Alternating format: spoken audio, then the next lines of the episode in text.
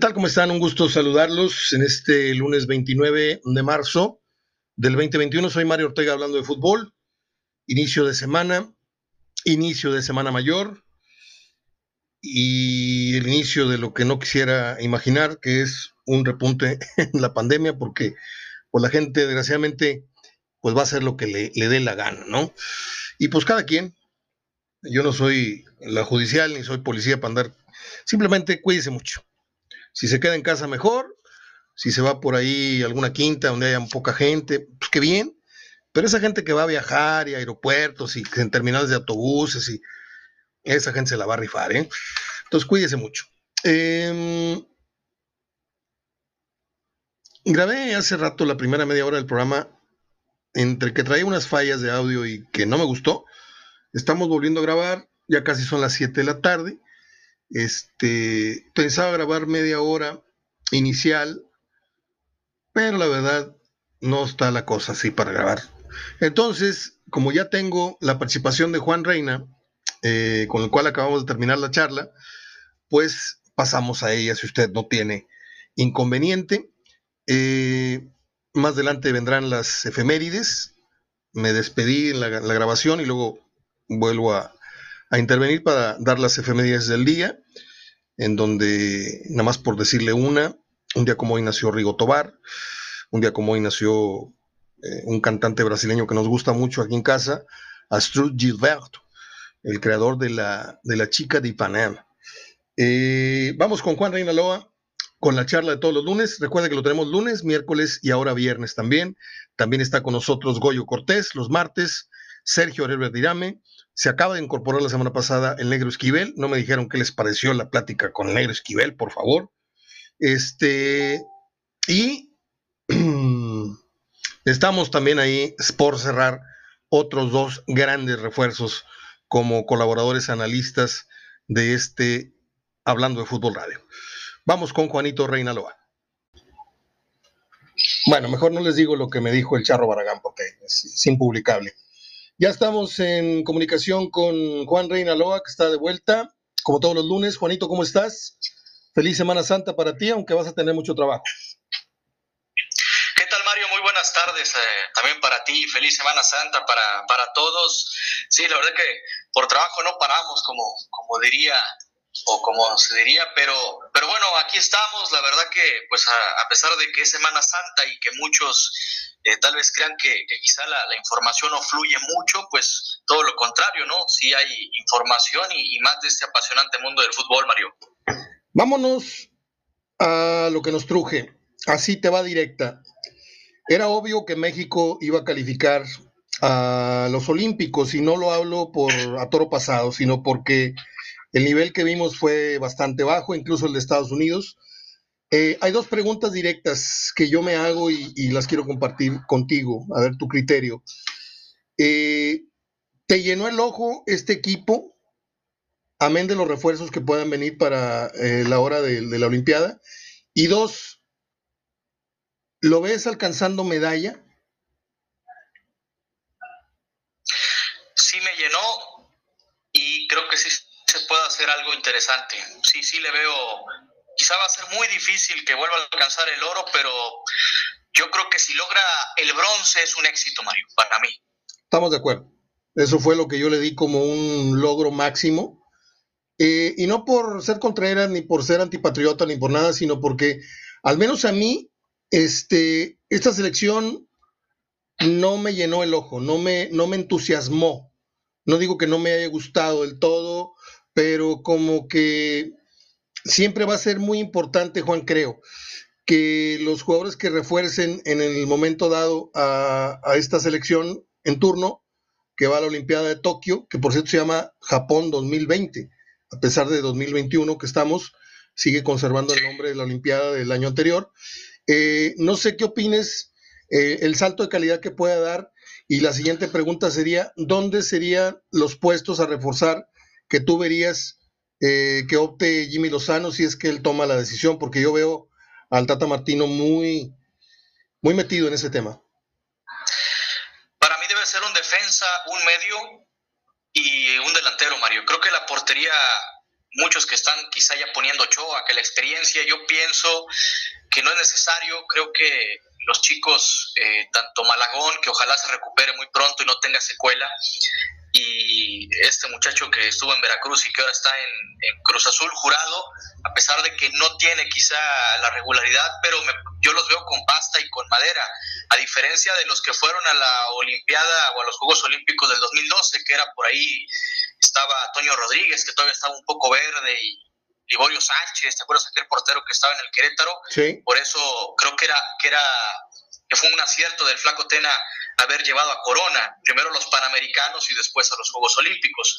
Yo ahora veo muy eh, todo lo contrario, creo que el trabajo de los porteros es, es, muy bueno, inclusive me sorprendió porque yo veía una camada perdida de, de arqueros, si te das cuenta, es mucha la diferencia entre la generación de Guillermo Ochoa, Jonathan Orozco, con lo de estos muchachos. Creo que por ahí hay una generación perdida que inclusive ahí podemos, podemos poner y colocar a, Hugo González, que es un hombre que, bueno, ya tiene 30 años, que muchos igual lo siguen poniendo, no, es que la futura promesa o el futuro del arco, pero pues el tipo ya tiene 30 años. No demerito su calidad de portero, pero lo incluyo dentro de esa generación perdida donde no se dio esa estafeta del cambio generacional yo considero que en la portería con, los chavos estos lo pudieran solventar muy bien, pero bueno, habrá gente que pida Ochoa y por ende yo considero que solamente con que lleve un defensa, un mediocampista y un delantero. Pues por ahí coincidimos. Eh, yo estimo que si México quiere realmente eh, estar seguro, eh, debería ir a la segura en la portería, pero yo respeto, incluso yo Aquí me he pronunciado por, por mi gusto futbolístico con respecto al trabajo de Malagón. Me parece que de estos nuevos porteros que están levantando la mano, para mí es el más, el más destacado. Me gusta Malagón, un portero serio, un portero con buenísimas condiciones, valiente, atajador, con mucha intuición, con mucho sentido. Eh, pero la Olimpiada son, son palabras mayores, porque todas las elecciones llevan eh, caballones en puestos súper importantes. El 9 o un delantero, como también apuntaste tú y lo hice yo anteriormente, eh, un medio también, no sé si un tapón o un medio creativo, y en este caso yo opto por, por un portero. Eh, ¿Sería injusto? Sí, sería injusto, pero esto yendo, yendo por todas las canicas. Ahora, ok, vamos con Malagón.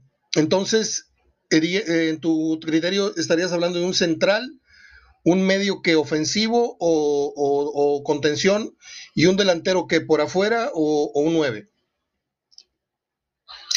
Un 9, un 9 y un contención. Creo que el, delantero, pues obviamente históricamente México ha tenido deficiencia de delanteros o déficit de delanteros, mejor dicho.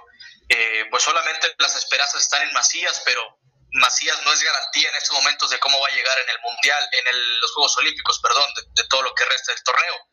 Y un contención, yo creo que que sea pareja o que por ahí le compita el puesto a este muchacho Esquivel, que es muy bueno, el, de, el de Juárez, pero me parece que no está quizá al nivel que a lo mejor demostró Charlie Rodríguez y este muchacho Córdoba, que es, que es más, eh, demostraron más, sobresalieron. Entonces yo pondría por ahí un contención o un, eh, ¿cómo se dice comúnmente ahora? Medio mixto, con esta palabra que se ha puesto de moda. Sí. Yo es, es lo, que, es lo que veo, que, que pudiera optar el Jimmy por, por un contención mejor o por un mediocampista con, con salida y un 9 que apuntale ahí arriba, ¿no? Se habla de, de, Raúl Jiménez, se pone también ahí en la baraja a Vela, aunque bueno, el Tata ya, ya lo bajó, ¿no? Del barco con lo que declaró hace, hace unas horas. Sí, ¿qué, qué, opinión te merece ese tema de... A mí me parece muy bueno que por fin haya llegado un entrenador, llámese como se llame, que le deje bien claro las cosas en materia de, de el orgullo y el respeto que se le debe tener a un llamado a la selección nacional. Dice que es ilógico no querer ser parte de un proceso y sí querer ser parte de otro o de subirse a la mera hora. O sea, yo creo que el Tata Martino da la impresión de ser un técnico buena onda, bonachón, pero se ve que te los tiene bien puestos, ¿eh? Sí, es muy congruente. Es lo que me ha gustado del Tata en, este proceso. Eh, lo que pasa es que no sé si recordarás que lo de Vela surge, es más, no surge ni siquiera en un, en un programa deportivo o en una entrevista deportiva o con, o con, lo que tuviera que ver con un medio deportivo, sino con una revista por ahí de moda, de estilo de vida. Él le hacen una entrevista a Vela, obviamente pues con su perfil fashion, viviendo en Los Ángeles, y, y le preguntan sobre qué le faltaría en su carrera y él menciona que bueno, ya jugó un mundial como fue Rusia, eh, un segundo mundial porque estuvo en Sudáfrica y bueno, lo que le gustaría a él como para redondear su carrera son los Juegos Olímpicos. Entonces, de ahí me parece que el Jimmy Lozano, bueno, se agarró de esa declaración para contemplarlo porque se dice que lo metieron en una prelista que se mandó a la, a la FIFA, a, la, al Comité Olímpico, perdón, internacional, y en donde estaban 60, un universo de 60 jugadores de los que ahí México debe de, de llamar y si se lesiona a alguien, pues también. Entonces, eh, yo creo que lo del Tata es, es, muy congruente porque, bueno, si te niegas para ir a la selección mayor, pues me parece que no tienes cara para pedir un lugar en, en una justa importante, ¿no? Y bien pudiendo llevar a otro chico que, que, cumplió con el proceso. Y yo creo que es un mensaje claro, ¿no? Ya esta generación de los Giovanni, de los Chicharito y de los de Vela, pues está prácticamente borrada y me parece muy sano porque pues me parece que ya su tiempo ya, ya pasó, ¿no? No son tipos tan veteranos, ya están entrando a una, a una, una edad que sobrepasa los 30 años, pero pues no pasó nada con ellos a nivel selección y, y ahora pues las baterías y las esperanzas están puestas en este nuevo proceso. Sí, Vela sonó un, un poco como el, el, que dice, ya conocí Roma, ya conocí Egipto, me falta conocer África, como si en él estuviera, ¿no? Eh, sí, sí, sí. En ese sentido, ¿Tú quién crees que mande a la hora de las designaciones de los refuerzos? ¿Jimmy Lozano o el Tata Martino? Yo creo que eh, la última palabra la va a tener Jimmy, lo va a consensuar con, perdóname, eh, con el Tata, la va a consensuar Jimmy Lozano con el Tata, es parte de estos lineamientos que pues ha mandado la federación, la nueva federación con federación con John de Luisa, con Gerardo Torrado, que creo que han hecho un trabajo óptimo. Entonces, el proceso que ha llevado el Jimmy ha sido bueno y, y, yo creo que al final de cuentas, pues lo va a consensuar con el Tata. Si te das cuenta, también muchos de los chavos que trae eh, Jaime Lozano, pues ya han tenido proceso con el Tata Martino, hablando de Córdoba, hablando de Charlie Rodríguez, de JJ Macías, de este chico, el extremo derecho Antuna, eh, Johan Vázquez, que el Tata le ha gustado mucho. Entonces, pues el, el, el, handicap a favor que tiene esta selección es que muchos ya tienen roce a nivel mayor, entonces yo creo que el, Tata por ahí indudablemente va a partir el queso con la selección olímpica y, y, va a depender mucho de la asesoría que le dé al Jimmy Lozano. Muy bien, Juan. Entremos ahora en materia de... Ah, por cierto, el Kun Agüero ya anunció que sale del City. ¿Tú crees que va al Barcelona o al PSG?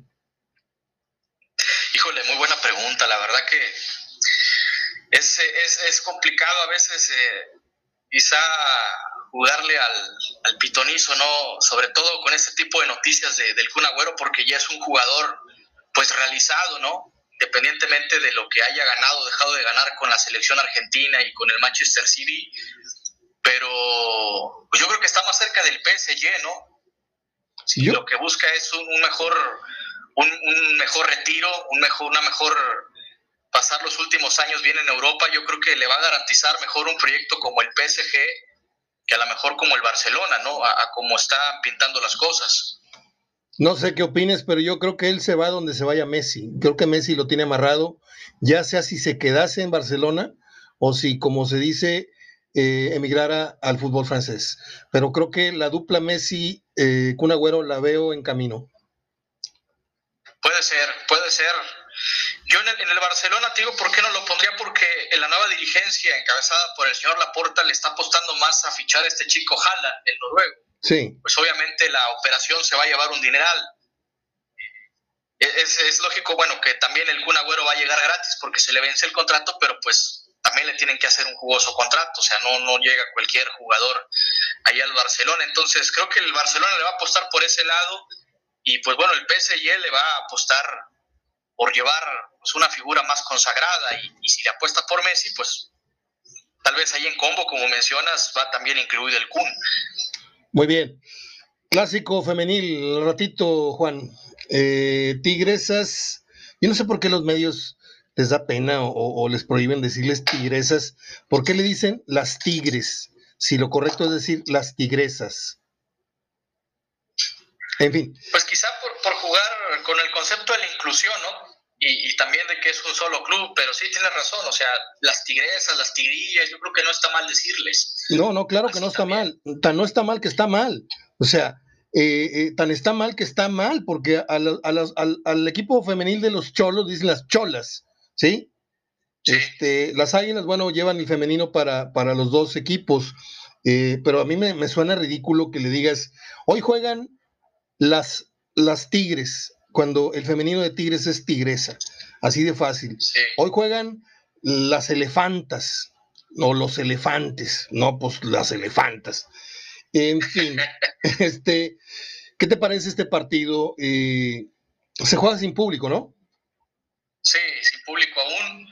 Eh, pues la verdad que una felicitación a, las dos directivas que le han puesto mucha seriedad, ¿no?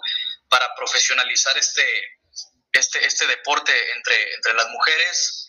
Yo voy con Tigres o con las Tigresas, creo que el equipo de Medina Tú también. Pues, Aunque bueno, no descarto una sorpresa de, de, las rayadas, pero, pero bueno, pues para favoritas yo creo que las Tigresas ahorita, aparte van líderes, ¿no? Llevan 29 puntos, eh, rayadas va en cuarto lugar y seguramente van a estar peleando en la liguilla por ahí otra, alguna otra final, pero creo que en estos momentos pues Tigres o las Tigresas son las que están, están ahí eh, tomando la, delantera ¿no? En, esta liga, que por cierto se, se por ahí Bernal, esta chica jugadora de Monterrey, sí, sí, para allá iba. Hizo el debate en, hizo el, debate en redes sociales. Para allá iba. Eh, ¿No sientes que puede colapsar la liga femenil ahora que está tan fuerte este movimiento femenino y todo esto? ¿No crees que un día se fastidien de, estar ganando cacahuates mientras que un jugador, este, no digo nombres, pero sus iniciales son H, son AH, este, etcétera, etcétera, etcétera, eh, ganan millonadas al, al, mes y a ellos les pagan 15 mil, 10 mil, no sé cuánto les puedan llegar a pagar, no quiero mentir, pero ¿no crees que un día se fastidien de ser el negocio de algunos y a ellas no les, no les paguen, si bien les va nada más con una, con una laptop o con una iPad, no sé qué les dieron el otro día? Este, aparte de que se está haciendo una liga de, de tres equipos, ¿sí? Monterrey, Tigres y no sé quién, América, o en este caso Chivas, o, o, en el siguiente Atlas, pero son tres equipos desde hace ya un rato, desde que se creó la liga. Este, ¿No sientes tú que podría haber un momento en que alguna de estas, voy a decirlo con mucho respeto, estas viejas bravas que hay, eh, se intercambien correos, WhatsApp, digan, ¿saben qué? Vamos a parar este, a este asunto hasta que no nos den por lo menos unos 50 mil, 70 mil pesos mensuales. Ok, tú me vas a decir a mí, es que el fútbol femenino nos genera. Pues agarra la caja chica de arriba, maestro, porque les estás pagando de más a jugadores, en este caso jugadoras como nosotras, que merecemos por lo pronto ganar este mínimo. Yo creo que hay una injusticia muy clara, yo creo que el mercado no se equivoca, eh, no está el horno para bollos, si me puedes decir, no está para pagar eso, el fútbol femenino no genera, sí, no genera, pero a veces hay que sacar de la caja chica que tienes en tu cajón izquierdo para poner y reponer lo que hay en el derecho. Y estas muchachas de Tigres y de Monterrey se lo merecen por encima de lo que me digas. Coincido con, tu punto de vista también. Creo que independientemente si genera mucho espectáculo, si te vende camisetas eh, las eh, jugadoras de Tigres o, de Rayados, ahora no te está, bueno, eso es independiente, pero no te están pidiendo que el igual es el sueldo de lo que gana, ¿qué te gusta? Guiñac o algún otro jugador. Eh, simplemente te piden un sueldo más decoroso. Si le pagas 10 mil pesos eh, pues págale de perdido 20 mil, ¿no? Como mínimo, 30 mil, su beca en la universidad o, no sé, algún otro incentivo. Y como lo que acabas de mencionar o preguntar sobre si un día, bueno, puede suceder, puede suceder con todos estos movimientos, primero que nada, pues el feminismo, ¿no? Cómo está ahorita ya eh, enraizado en la, en la, sociedad. Segundo, porque ya ha habido el antecedente con, con, las rayadas. Recordarás cuando aquella polémica que se generó con, las, con los iPads ¿no? que, protestaron algunas, algunas este, muchachas, y pues, ¿quién quite que, que las mismas eh, chicas rayadas eh, cabezcan este, un movimiento y pues más adelante se puedan ir hasta huelga, ¿no? Digo, no quiero sonar alarmista, pero pues ya si te dan eh, con, con, este tipo de comentarios, pues por allá puede ir para exigir más sus derechos, que es totalmente válido, insisto. Quizá a lo mejor no generan el espectáculo o el dinero suficiente como lo genera el varonil, pero pues no por eso les vas a pagar una miseria. Estamos de acuerdo, entonces hoy vas con Tigres. Sí, Tigresas. Ah, ¿verdad? Nomás te estaba checando. Nomás te estaba checando. Entonces, eh, yo tengo un gran aprecio por Tito Becerra, lo quiero muchísimo. Es un tipazo, Tito. Pero creo que, creo que hoy ganan las tigresas. En fin, eh, regresa nuestra golpeada, criticada, pero ah, cómo la extrañamos, Liga MX este fin de semana, Juan. Sí, la verdad que ya creo que esperemos que mejore el espectáculo, porque ya es la recta final de la campaña. Eh, si me lo permites, ya inicia con el Puebla, el Puebla, el Puebla Mazatlán, fíjate, un Puebla que, que vino con ese envío anímico después del empate que le sacó al Toluca hace pues hace 10 días casi y después qué buen partido ¿eh? qué buen partido digo plagado de errores pero yo quiero de esos partidos uno por jornada por lo menos sí la verdad que hacen falta hay varias aristas mira por un lado está el pueblo vamos a ver cómo le va a alcanzar yo creo que se va a meter en una de esas eh, si llega muy bien anímicamente por qué no descartarlo a que a que llegue el cuarto lugar, ¿eh? no, no hay que descartar una sorpresa en este Puebla. Segundo, el récord de Cruz Azul, que le faltarían dos partidos por igualar al, récord de, León. Eh, tercero, el, bueno, de, partidos de victorias. Tercero, el América. Vamos a ver si el América se cae, flaquea este equipo de Solari. Y el cuarto, bueno, el cuarto punto es Tigres. ¿Qué va a pasar con Tigres, no? Y León, que ya viene resurgiendo el equipo de la Fiera, pero más Tigres, porque en estos momentos está fuera de zona de repechaje, ¿no? Un equipo impensable que esté arrastrando la cobija. Entonces, pues ya es la recta final y yo espero que eh, al menos eh, de estos cuatro puntos que te acabo de plantear es, lo más interesante que, percibo o lo más importante que pueda acontecer en este, en este fin de torneo. Fíjate que el viernes por la noche me desvelé muchísimo, tan es así que me salí a tomar una taza de café para ver el amanecer. Estaba viendo algún, alguna serie. Y pues por la mañana me seguí derecho, hice mis quehaceres, no sé qué, desayuné, mi madre, mis hermanos, mamá. Y dije, déjame recostarme un ratito y me levanto a ver el juego de Rayados. No, hombre, me desperté a las nueve de la noche, o sea, no vi el partido, de, no vi el partido de los Rayados con el América. Eh, ¿Viste tú algo? A mí me sorprendió que el Monterrey, sin toda su defensa titular, eh, sin, sin muchos eh, seleccionados obviamente que se fueron como el chileno, como el otro, como el otro, le pegaron al América, oye, con dos tiros, dos, eh, un tiro libre y un, tiro de media distancia, y el América traía un poquito más de, de, parque, ¿eh? o sea, es, importante esta victoria porque puede ser que les levante muchísimo el, nivel futbolístico y anímico, no digo que lo traigan abajo, son cuarto lugar, pero a mí sí me sorprendió que le hayan ganado al América en un Cotton Bowl que lució mucha gente en, las tribunas. Sí, la verdad que eso del punto de la afición fue muy bueno, ¿no? Digo, ya muchos han estado vacunados y paulatinamente se van abriendo más los deportes en Estados Unidos. Y lo que acabas de mencionar es cierto, a mí también me sorprendió porque Monterrey hizo un fútbol muy directo, sobre todo en la segunda parte, cómo agarraba en contragolpe al América en el lado izquierdo. Entonces, eso también es una buena noticia, un buen indicio para Javier Aguirre de que puede voltear a la reserva y ver algún chavo por ahí que le esté pidiendo pista. Eh, y, bueno, pues eh, de que le pueda solventar algunas bajas de juego, ¿no? De ciertos jugadores que ya hemos apuntado anteriormente. Entonces, pues qué bueno por los chavos, qué bueno por el mismo Aguirre que les que les brinda esta oportunidad en esta clase de partidos que pues para eso son, ¿no? Para experimentar y al menos te da la, la seguridad, ¿no? De que Monterrey en la recta final pues tiene, como bien dices, parque, aunque bueno, lo aplicaste para el concepto del América, pero aplicado a Rayados para que no le falte si se llega a lesionar o, quizá no llegar en óptimas condiciones a, a liguilla algún elemento de Rayados. Vamos a darle una refrescada a la gente aunque suene medio fea la expresión, porque las refrescadas son como las mentadas de madre, dicen, eh, Monterrey tiene partido pendiente con Chivas, pero en esta jornada 13 va con San Luis, luego visita Toluca, luego viene con Pachuca, luego sale con Tigres y cierra con Mazatlán, recordando el partido pendiente con Chivas, que creo que es dos días antes o muy, muy cercano al, al clásico, si mal no estoy. ¿Cuántos puntos le dimos a Monterrey?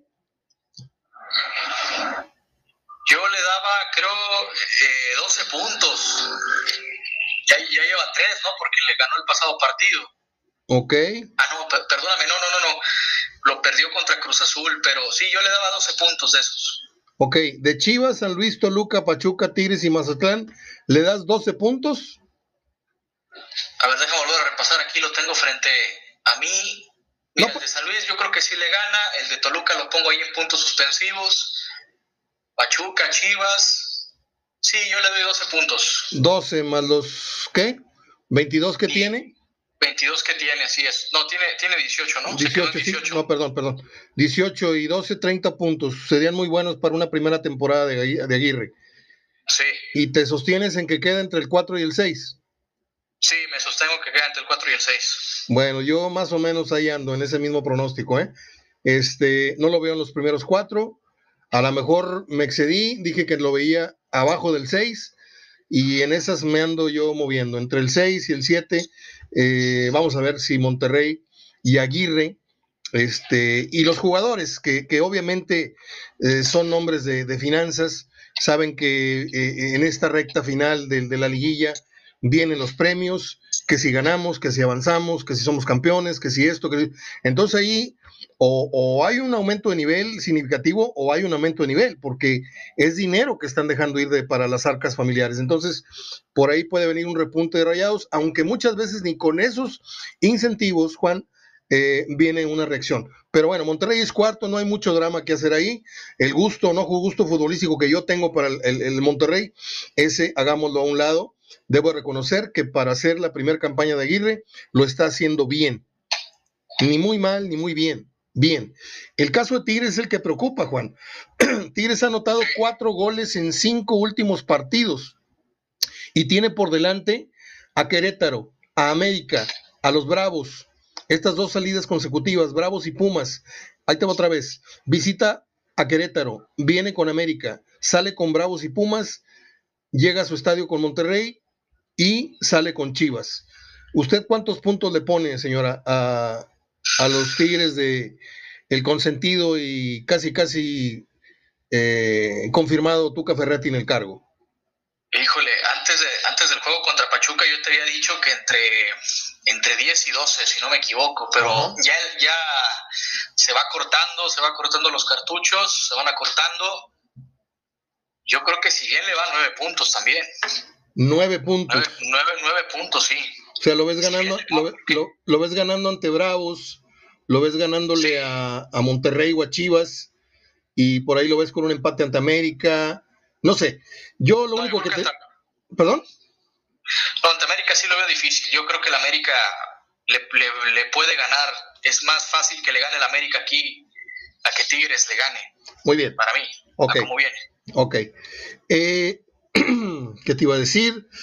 Um, ah, yo veo, yo veo más factible que Tigres recupere como solía hacerlo. Tiene rato que no, pero Tigres, eh, la única que yo veo para que Tigres aspire a algo importante en liguilla es que recupere la memoria tras este descanso eh, de liga y recupere la memoria y veamos a un Tigres ganando 3, 6, 9, 12, 15, 18, ganando 12 o 13 puntos de los 18 que quedan en juego.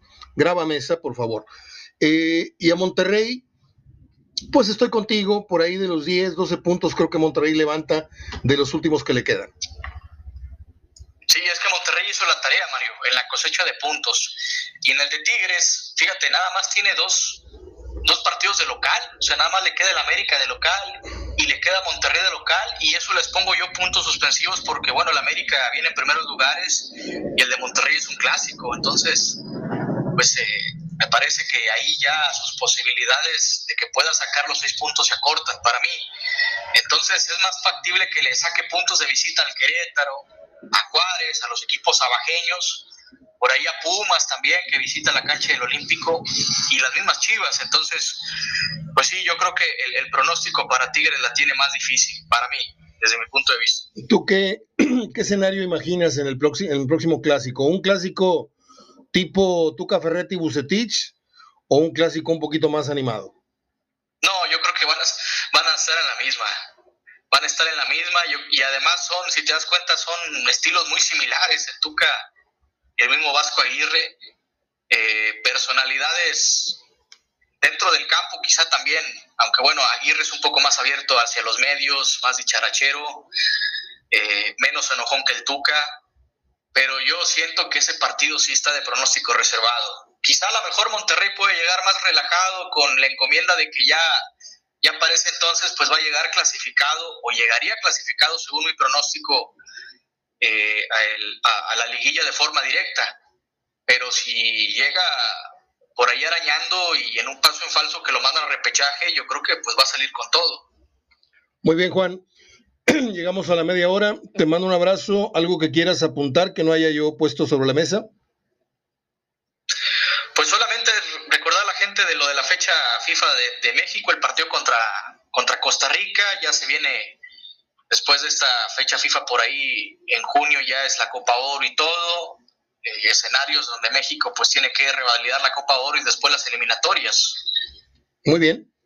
Estamos que en contacto el miércoles, ya sea para grabar, ya sea para grabar miércoles en la tarde o martes ya en la noche que estés ya en, en, tu pijamita, este, con un cafecito, viendo, viendo alguna serie, viendo la tele. Te mando un abrazo, Juan, cuídate mucho y que sea una linda Semana Santa para ti. Gracias, Mario, igualmente, y, y bueno, feliz día a todos. Abrazo de gol. Abrazo de gol para todos. Es Juan Reina Loa, nosotros cumplimos la segunda media hora de Hablando de Fútbol. Les dejo mi abrazo como a Juan. Y lo dicho, es Semana Santa, pero hay pandemia. Corre la ruleta. O como decían en el palenque, ya no hay pares, ya no hay nones. Nos vemos en 15 días post Semana Santa a ver cómo nos fue de contagios. Hasta mañana. Perdón, perdón, me andaba yendo sin las efemérides. Así es de que Bien, vamos a ponerle el cerrojazo al programa de hoy con las acostumbradas efemérides. Un día como hoy nació el músico, compositor Astrud Gilbert, el creador de la famosísima, mundialmente famosa Chica de Ipanema. Eh, mira qué cosa más linda. ¿Se usted de esa canción? La cantó hasta Frank Sinatra, con eso lo digo todo. Eh, a mi padre le encantaba la chica. Panamá tiene varios discos de música brasileña, por cierto. Ahí los tengo en acetato. En 1946 nació un, pues, ¿cómo decirlo? Para no denostar y para pues, cada quien sus gustos, cada quien sus niveles de, de lo que usted me, me, quiera decir, ¿no? Nació Rigo Tobar en el 75, en creo que Matamoros, Tamaulipas. eh, podemos hacer mofa, podemos hacer cualquier, tipo de, de comentario así medio, medio desagradable, pero la verdad es que todos hemos, eh, de un modo u otro, creo que un 90%, para no exagerar, un 80, 75%, todos hemos de alguna manera bailado alguna canción de Rigo Tobar en alguna, en alguna boda, en algún festejo, y por lo menos muchos sabemos los renglones de dos o tres canciones de, Mi Matamoros querido y, La Sirenita y, este, y alguna otra más, ¿no?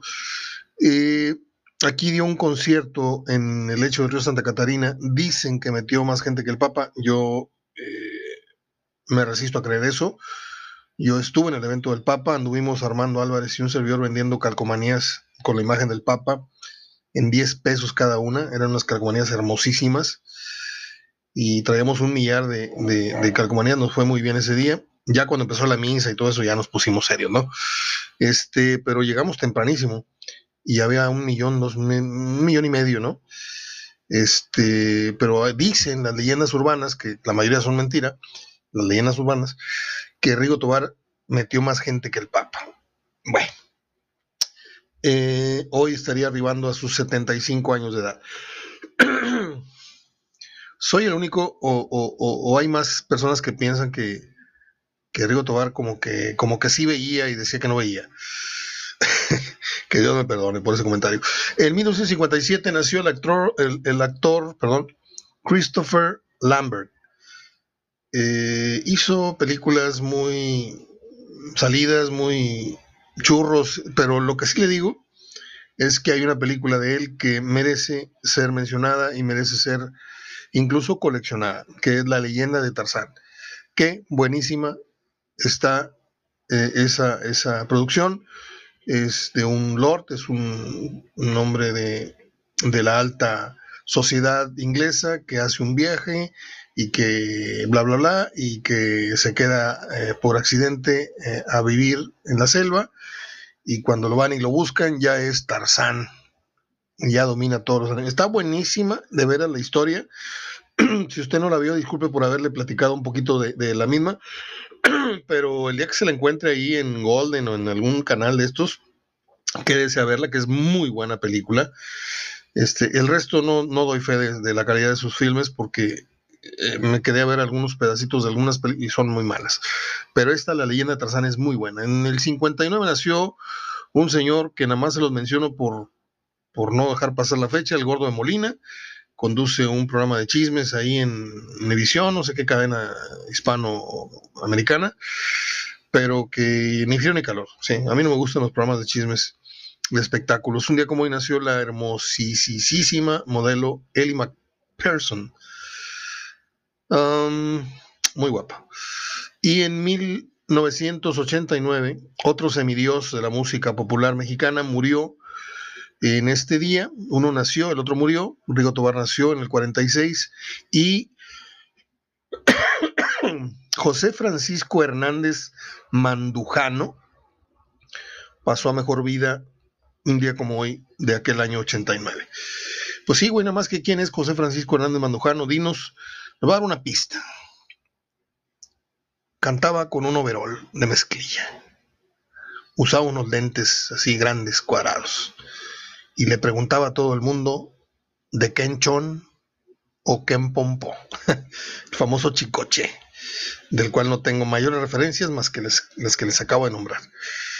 Una vez coincidimos en un avión, no íbamos codo con codo, pero sí nos tocó la misma fila del vuelo, una persona muy seria, pero nomás le pregunté dos, tres cositas y no paramos de platicar en una hora de vuelo de, ¿qué fue? De México para acá veníamos yo de regreso de, la capital del país y me decía que venía a hacer promoción. Le dije, mira, casualmente yo trabajo en, una de las empresas en las cuales vas a, parar.